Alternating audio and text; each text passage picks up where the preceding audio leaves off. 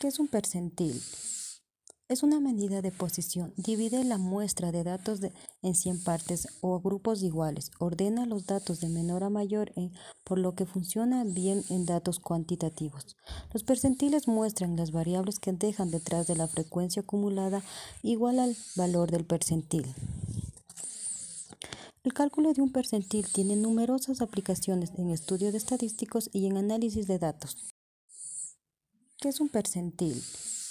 Es una medida de posición. Divide la muestra de datos en 100 partes o grupos iguales. Ordena los datos de menor a mayor por lo que funciona bien en datos cuantitativos.